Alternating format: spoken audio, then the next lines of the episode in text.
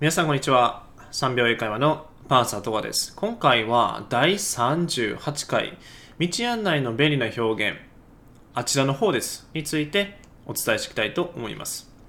さて、えー、どうでしょうか？外に出ている時に外国人の人からよく道を尋ねられますでしょうか？で今回はですねとてもシンプルな表現で、えー、あちらの方です。と言いたい時にこれを何というか英語ですね。お伝えしていきたいと思います。でこれは It's that way. It's that way と言います。でポイントはあの指を指しながらこの It's that way というふうに言うととても便利な表現になります。例えばコンビニはあっちですよというふうに指を指しながら言うと It's that way. It's that way. というふうに表現できます。で、えー、今回はですねもうすべて It's で統一しています。It's that way ですね。でもし、えー、その例えばコンビニっていう言葉ですね。これを英語で言う何というかこれを分かっているとそれを主語にして、えー、あっちですよというふうに表現することができます。例えばコンビニはあっちですよ。これを英語で The convenience store is that way.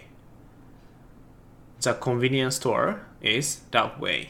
というふうに表現できます。もしくは、えー、セブンイレブンはあっちですよであれば、セブンイレブン is that way というふうに表現することができます。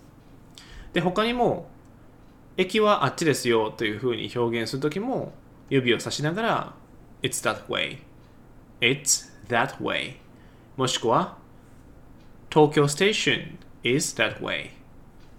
東京ステーション is that way. これはね、えー、東京駅はあっちですよというふうに表現したいときに使う表現になります。で、レストランであっても、例えば、そのレストランはあっちの方ですよであれば、そのまま It's that way もしくは The restaurant is that way というふうに表現することができます。で、もし、あの、時間が、まあ、ちょっとあるのであれば、もうご案内しますねというふうに、もう相手の外国人の方に伝えましょうと。で、このご案内しますねは、I'll show you. I will show you. I'll show you. というふうに伝えると、普通にその迷ってる方とか、道を知りたい方は、えー、ついてきますので、もう一緒にもうその場所までついていってあげるのが、まあいいかなと思います。うん。というような感じですね、えーまあ、今回のポイントは、It's that way。で、もしもね、連れて行ってあげられる余裕ですね、もしくは時間があるのであれば、I'll show you というふうにお伝えしてあげると、えー、すごく喜ばれますので、ぜひこの2つの表現ですね、えー、覚えていただいて使っていただければなと思います。